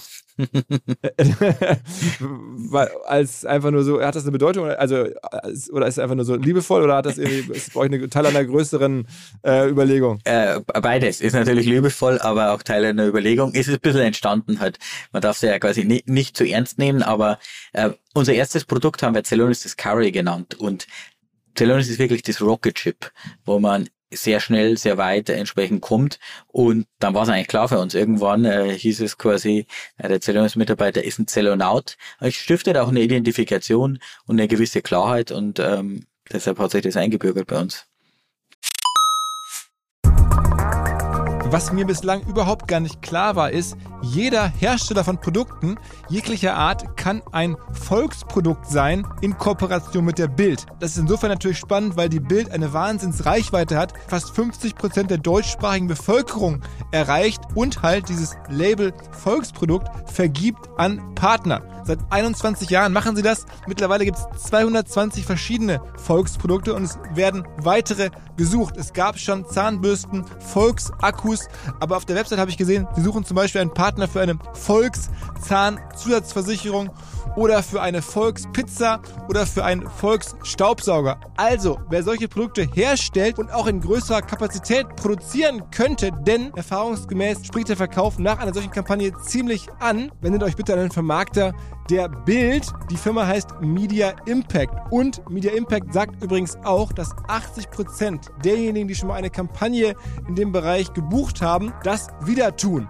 Wer jetzt hier erstmals von dieser Möglichkeit gehört hat, bekommt auf seine erste Buchung auch ein Media-Bruttovolumen von 220.000 Euro on top. Wendet euch dazu bitte direkt an Media Impact ein Wort.de slash Bild slash Volks-Produkt und erwähnt einfach im Gespräch mit den Ansprechpartnern und Ansprechpartnern dort, dass ihr über OMR kommt und dann gibt's diesen Zuschlag. Zurück zum Podcast. Und Zelone selber kommt aus dem Griechischen oder so? Habt ihr irgendwie euch relativ äh, es leicht gemacht, dass er aus der griechischen Sage irgendwie so einen erfolgreichen Menschen äh, als Namensgeber adaptiert? Ja, das ist natürlich immer, wenn man eine Firma gründet, braucht man einen Namen dafür und es ist, äh, glaube ich, eine Kunst damit. Ich bin ehrlich gesagt relativ froh damit, aber es war eher äh, Glück slash Zufall, ähm, dass das so gut funktioniert hat. Wir haben uns da viele Namen angeschaut und Zelos ist der griechische Gott des Strebens und ähm, wir haben immer eigentlich damit nachgestrebt. Wir haben es am Anfang angesprochen, diese Ambition, als wir damals gestartet sind und haben das dann aber ein bisschen getweakt. Also Celos ähm, klingt ja ein bisschen altbacken, deshalb einfach das NES hinten angefügt. Und dann ist eigentlich wirklich der große Dank an die Nina Rinke, die Schwester vom Alex, mein Mitgründer, ähm, die uns darauf aufmerksam gemacht hat, wenn wir das Celonis mit Z vorne nennen, dann wären wir immer die Letzten in jeder Liste. Deshalb heißt es celonis.com. Was auch dazu geführt hat, dass uns die Domain weggegrabt wurde und wir erstmal fünf Jahre arbeiten mussten, bevor wir uns dann die Domain zurückkaufen können. Aber wenn sich jemand mal wundert, warum er von mir früher E-Mails von celonis.de bekommen hat, war das genau aus dem Grund. Mittlerweile gehört aber auch celonis.com zu Celonis. Okay, da musst du dann aber wahrscheinlich ein paar hunderttausend investieren, was du bekommen. Das kann ich leider nicht offenlegen, aber es äh, hat sich rentiert. ja. Ähm, sag mal, jetzt hast du erzählt von den internationalen Koryphäen, äh, denen du dich jetzt irgendwie austauschst oder zumindest inspirieren lässt. Also da gibt es nämlich auch noch einen persönlichen Austausch, oder? Ja, äh, gibt es einen persönlichen Austausch und muss sagen, da gibt es wirklich eine tolle Community, auch wirklich dieser Mentorship, ähm, auch wirklich mit diesen beeindruckenden Persönlichkeiten. Und wir versuchen das auch wirklich weiterzugeben im Business Angel Bereich. Es ist ja wirklich so, dass jetzt auch Deutschland oder München eine Community entsteht und das eigentlich in allen Bereichen. Also sowohl jetzt natürlich die deutsche Community, aber viel des Softwarebereichs ist natürlich auch international in USA, in London und wirklich da einfach den Austausch offen zu halten und voneinander zu lernen oder auch dann gemeinsam Partnerschaften oder ähnliches einzugehen. Wir haben ja vom Kurzen beispielsweise mit dem Bill McDermott bei ServiceNow, das ist eine sehr, sehr große ehemaliger Partnerschaft. SAP ne? Ehemaliger SAP-Chef und äh, der jetzt ähm, ServiceNow wirklich extrem erfolgreich äh, quasi ausgebaut, war sehr starkes Wachstum und mit dem wir jetzt auch beispielsweise die Partnerschaft quasi eigentlich auf Basis des Vertrauens, das wir vorher schon aufgebaut haben, äh, gemeinsam aufgesetzt haben. Eine Riesenchance für Celonis, aber auch für ServiceNow, wirklich gemeinsam das zu skalieren, indem wir jetzt einfach unsere Technologie gemeinsam an den Markt bringen. Und dann stellt man sich das so vor, dass dann auch mit solchen Leuten, ähm, dann geht man da irgendwie dann in Kalifornien mal segeln oder so? Oder ähm, wie läuft das so? Ähm, segeln war ich jetzt noch nicht, äh, muss ich sagen. Man trifft sich einfach. Das ist auch nicht so äh, kompliziert. Man trifft sich zum Kaffee, man trifft sich zum Abendessen oder ähnliches, um das auszutauschen. Wir sind natürlich meistens damit beschäftigt, unsere Kunden und Mitarbeiter sich zu kümmern. Wirklich viele Austausche, auch bei den Konferenzen und ähnliches. Mit dem Bill haben wir uns einfach da am Nachmittag zu einem quasi äh, wie soll man sagen, längeren Kaffee getroffen, um das zu besprechen, das umzusetzen. Wirklich, auch, wirklich ein toller Visionär und äh, hatte das auch sofort verstanden und dann äh, sind wir da durchgestartet. Wie blickst du auf Deutschland? Also ich meine jetzt, äh, ne, ich wollte das nochmal so einmal rüberholen, wie international du auch vernetzt bist oder ihr jetzt auch arbeitet. Du hast erzählt, ihr seid jetzt irgendwie global aktiv. Ähm, seht die Welt als Markt sozusagen für das Produkt. Ähm, Jetzt arbeiten bei euch ja auch viele Deutsche. Ähm, ihr kommt selber aus der TU München. Ähm, es, es, gibt sozusagen äh, auch immer wieder Deutsche, die bei den Top-Firmen der Welt äh, relevant sind. Also bei euch, aber auch bei, bei Google, glaube ich, ähm, äh, gibt es Leute, die ihr kennt, die aus der RWTH Aachen kommen. Also gibt es eine so eine Community. Ist Deutschland da irgendwie technologisch auch in dem, was da an, an Leuten, Menschen nachkommt, äh, wettbewerbsfähig? Ich glaube, Deutschland hat einen ganz großen, also meiner Meinung nach zwei ganz große Vorteile oder Ressourcen. Das eine ist unsere extrem gute Ausbildung, die wir halt gerade die starke Ingenieurskunst an der TU München aktuell studieren mehr als 7500 Leute Informatik. Das ist natürlich noch viel mehr deutschlandweit, werden sehr gut ausgebildet und auch natürlich die Forscher, die wir hier haben. Zum anderen haben wir auch wirklich sehr, sehr starke Unternehmen, einfach die ganzen Weltmarktführer in den verschiedensten Bereichen, diese Ankerkunden. Davon haben wir sehr stark profitiert. Ich glaube, das können wir nutzen. Wo wir noch besser werden müssen, ist eigentlich wirklich dieser Transfer in die Praxis und die internationale Skalierung. Aber ich glaube, da kann man sehr gut damit drauf aufbauen und auch bei Celonis, also München ist ja quasi unser Headquarter, äh, wo wir den Großteil unseres Engineerings haben, das weiter mit zu skalieren. Ich sehe es aber natürlich genauso als meine Aufgabe. Wir sind ein internationales Unternehmen. Unsere Kunden erwarten, dass wir die beste Leistung erbringen können und wirklich da äh, wirklich die Experten mit reinzubringen. Auch wenn man jetzt bei uns im Executive Team schaut, zum Beispiel ähm, äh, die Vanessa Candela, meine Chief Legal Officerin oder die äh, Weisch, die jetzt von äh, äh, YouTube äh, rüberkam. Das sind natürlich auch Experten, die muss man mit reinbringen. Und ich glaube, wirklich diese Chance zu machen und unsere lokalen Vorteile global zu skalieren, so können wir wirklich erfolgreich sein. Weil wir sind nicht der größte Binnenmarkt, ähm, aber wir haben natürlich Technologie, die weltweit relevant ist. Aber man, ich nehme schon so wahr, ihr holt euch wirklich jetzt auch Leute von YouTube, von Amazon, ähm, holt ihr euch jetzt ins Team rein, also ihr holt sozusagen dann die Amerikaner teilweise, die das erlebt haben, selber, wie man eine Firma so weltweit so groß kriegt und zieht die dann nach München.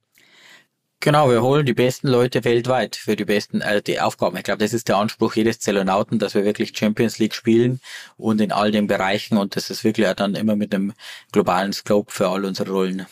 Also das heißt, ne, man muss sich wirklich vorstellen, da, da, es gelingt euch dann auch jemanden aus dem Silicon Valley nach München umzutopfen sozusagen. Äh, das gelingt uns auch, also einfach aufgrund, die sehen natürlich auch dieses Potenzial, ähm, das was Celonis einfach bietet im Markt und auch die spannende Herausforderung. Ich glaube, das ist immer, äh, um es jetzt unter, davon unabhängig, ob ich jetzt einen einzelnen Software-Engineer einstelle oder einen Chief Engineering Officer, was ist die Vision, welchen Bereich, welchen Impact kann ich leisten? das ist natürlich in dem Bereich toll, gerade als Engineering.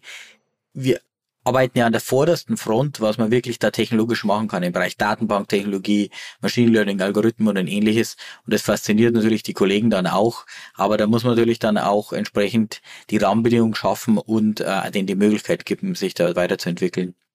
Habt ihr denn schon mal Celonis mit Celonis durchleuchtet? Klar, äh, Celonis, äh, wir sind natürlich alle äh, große Celonis-Fans bei Celonis und äh, die meisten hoffe ich zumindest. Nein, ähm, gibt es ganz eine aktive interne Nutzung. Ehrlich gesagt nutzen wir es einfach viele Dinge, wo es gar nicht so darauf ausgelegt war, aber natürlich ist es, ähm, sind wir sehr, kennen wir uns gut was, damit was aus. habt ihr bei euch gefunden? Also was, was konntet ihr bei euch besser machen? Ähm, wir haben natürlich die Vorteil, dass wir keine so große Legacy haben, jetzt viele alte Bestandssysteme, aber wir haben natürlich auch viele Prozessthemen, die wir angehen müssen. Wir wachsen sehr schnell. Was für mich der wichtigste Prozess ist, ist mein Talent Acquisition Prozess. Wir brauchen natürlich so viele gute Talente. Wir haben im letzten Jahr über 100.000 Bewerbungen bekommen. Und der Talent Acquisition Prozess ist wirklich auf Basis von einem Bewerbermanagementsystem und unserem äh, äh, quasi HR-Informationssystem wirklich zu analysieren, wie läuft dieser ganze Bewerbungsprozess ab und dem Bewerber die bestmögliche Experience zu geben. Und wir schaffen das da wirklich im hohen Maße wirklich eine sehr hohe Qualität an Bewerbern zu bekommen, die einen sehr guten Service zu geben. Was bedeutet, vom ersten Kontakt bis zur Unterschrift, die in 24 Tagen im Durchschnitt durch den Prozess zu bringen, vom Erstkontakt bis zur entsprechenden Unterschrift. Und das zeigt natürlich eine unglaubliche Wertschätzung und ermöglicht uns natürlich auch dann schnell die Talente äh, ins Unternehmen zu bringen. Das heißt, da habt ihr dann wirklich einfach geguckt, wie, wie schnell ist das und, und, und das einfach mal vermessen und, und durchleuchtet und wo kann man das noch optimieren? Genau, wir schauen das jeden Tag, weil wir quasi sehr wirklich eine kontinuierliche äh, Tätigkeit wirklich zu schauen. Und da, da gibt es natürlich auch Dinge, die das jeden Tag wieder verlangsamen. Da kommt jemand Neues rein, der ist vielleicht das nicht gewohnt, der gibt nicht sofort das Feedback, der wartet einen Tag dann ist es natürlich alles Möglichkeiten, wie man das besser machen kann. Wenn ich jetzt einen Tag lang warte, mein Feedback nach dem Währungsbereich weiterzugeben, dann bin ich schon bei 25 Tagen anstatt bei 24. Und da muss man natürlich, das ist genau das, was wir vorher besprochen hatten mit dieser Fitness, quasi jeden Tag sich wirklich anzuschauen und diese kleinen Verbesserungen dann über Zeit voranzutreiben. Und das ist uns auch, was uns Spaß macht. Das ist natürlich jetzt unsere eigene Anwendung, aber wirklich sich zu challengen zu schauen, was ist wirklich Weltklasse? Wo kann man wirklich, wenn man sich die Technologie nutzt, das ins Unternehmen embedded, wie kann man da wirklich, ja, auch die Talentwettbewerber, die bei uns natürlich Unternehmen wie Google, wie ähm, äh, Microsoft oder ähnliches sind, die wir dann auch entsprechend outperformen können, weil wir einfach dem Kandidaten zeigen, hey, du bist uns so wichtig, wir sind so schnell, wir können dir so attraktives Angebot machen, wo du woanders erstmal vielleicht ein erstes Bewerbungsgespräch hattest. Mhm. Und sag mal, zum Schluss vielleicht ein paar, paar, Worte zu deinen eigenen Investments. Du hast gesagt, du machst auch viel als Business Angel, vor allen Dingen wahrscheinlich auch in, in, in andere SaaS-Software. Also damit kennst du dich aus, das ist euer Thema. Ist das korrekt? Das ist korrekt. Also ich will da einfach die Gelegenheit nutzen, wirklich Gründern, die da was Tolles aufbauen, da was zurückzugeben und das damit zu unterstützen. Natürlich ist, äh, kann das nur zeitlich in sehr, sehr begrenzten Umfang machen, weil ich natürlich meine Hauptmission hier bei Celonis ist. Aber da gibt spannende Unternehmen, wie zum Beispiel jetzt Remberg in München, wo ich vor kurzem investiert habe. Wirklich eine tolle Software, die wirklich helfen, Maschinenbauer den Service für ihre Maschinen zu handeln. Oder die Firma Instronext in äh, Würzburg, die eine Industrieautomatisierung, Industrie 4.0 Technologie haben. Ist immer in dem Technologiebereich, weil da natürlich auch, das ist meine Expertise, das macht mir Spaß, ähm, da wirklich das zu unterstützen und da auch das Know-how weiterzugeben. Bist du bei, bei Personio auch mit dabei?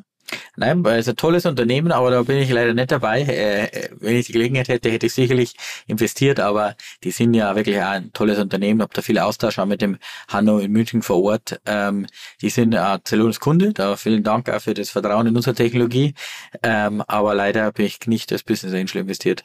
Okay, das heißt, aber Personio ist ja wahrscheinlich die Nummer zwei in, in Deutschland mhm. nach Bewertung jetzt im Softwarebereich oder generell wahrscheinlich im Bereich der, der, der, der jüngeren Firmen, Digitalfirmen, ne, würde man sagen, oder ihr und dann kommt wahrscheinlich Personio, richtig? Ja, ist ein beeindruckendes Unternehmen. Also ich bin immer vorsichtig mit diesen, würde nicht sagen, äh, wir gerankt sind, aber es ist ein tolles Unternehmen, gerade was der Hanno und das Team da aufgebaut hat und zeigt da wirklich ja dieses Ökosystem, das jetzt ja hier entsteht, ja gerade in München ähm, und weiter gerade diesen B2B Software as a Service Playern und da macht er die Unternehmertum auch sehr viel.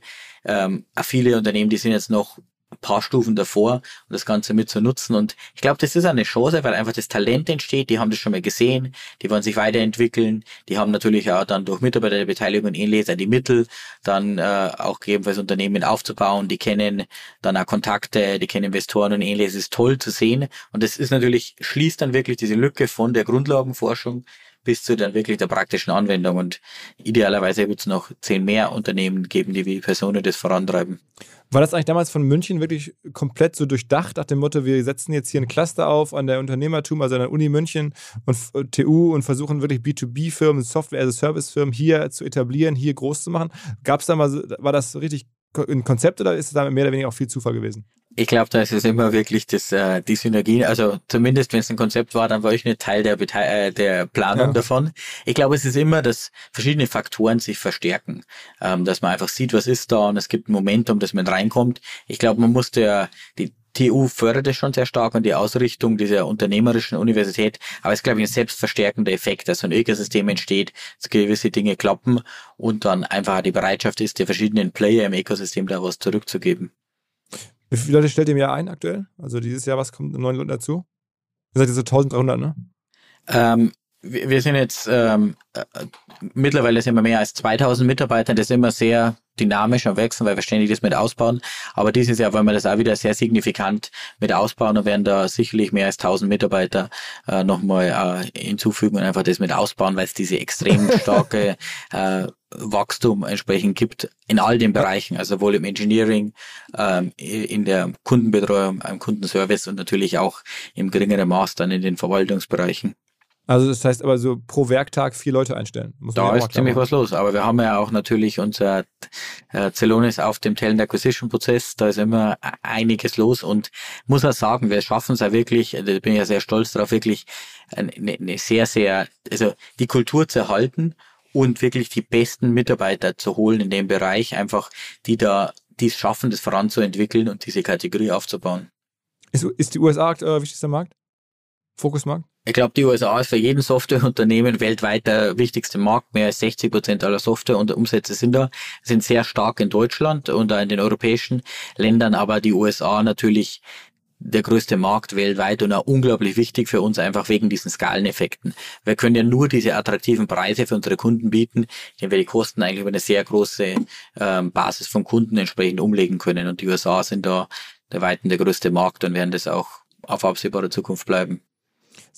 Sag mal, ähm, zum Schluss, wenn man jetzt so guckt, die Generationen vor, vor dir oder vielleicht zwei Generationen, die SAP-Gründer, die Oracle-Gründer, ähm, äh, äh, Salesforce-Gründer, da hat man das Gefühl, dass viele investieren dann ihre, ihre Geld in, in Fußball und Segeln und Golf und America's Cup und so. Ähm, jetzt wächst du ja auch in so eine Rolle rein. Ähm, ist das dann auch was bei dir zu erwarten ist, dass du demnächst dann irgendwie auch dich irgendwie in der Bundesliga engagierst, so Hoffenheim 2-0 oder irgendein Verein oder irgendwie, wie heißt nochmal der Ort, an dem du aus Bayern kommst? Gibt es dann, dann demnächst irgendwie einen Bundesligisten? Dresden. Ähm, jetzt habe ich den Ort hier, warte mal, habe ich extra raus, aus Forstern irgendwie, dann ähm, kann man sich dann irgendwie sozusagen Europa League mit Forstern. Oder, oder sagst du, nee, das muss jetzt in dieser ähm, Generation anders sein? Also, was machen die Milliardäre jetzt, jetzt irgendwie 40 Jahre oder, oder irgendwie in der, in der Generation sind?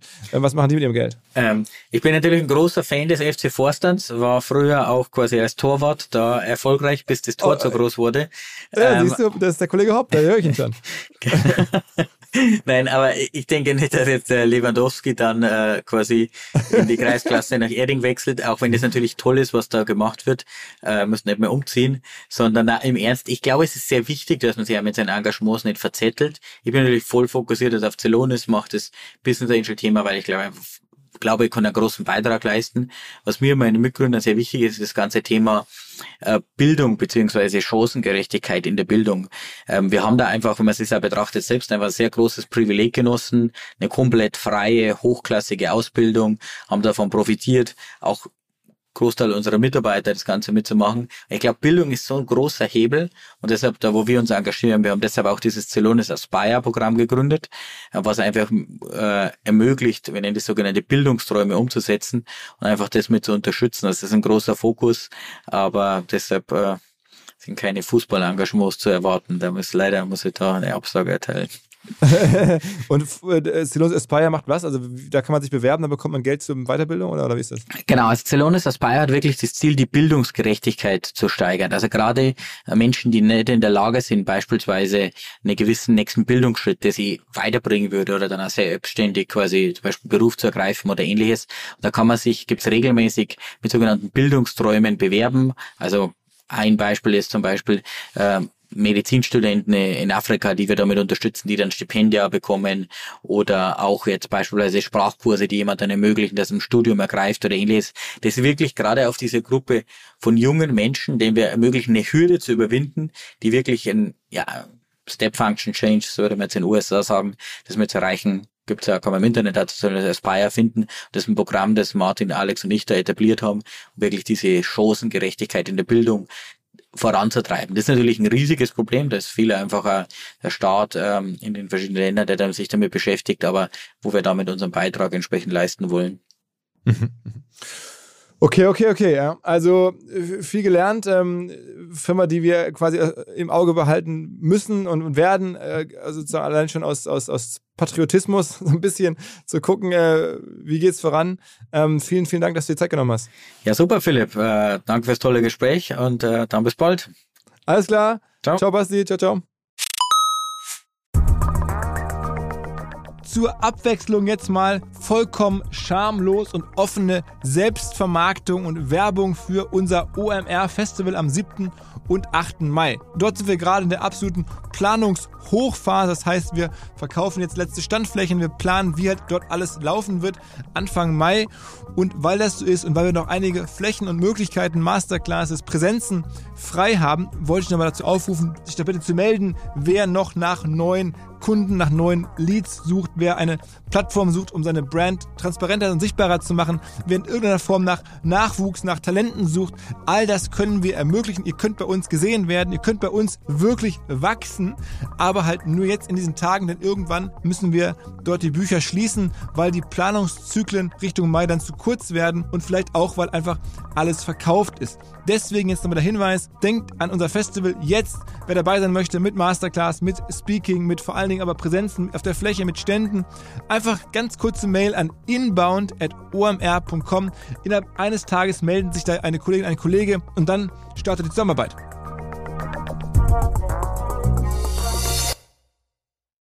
Zurück zum Podcast. Dieser Podcast wird produziert von Podstars bei OMR.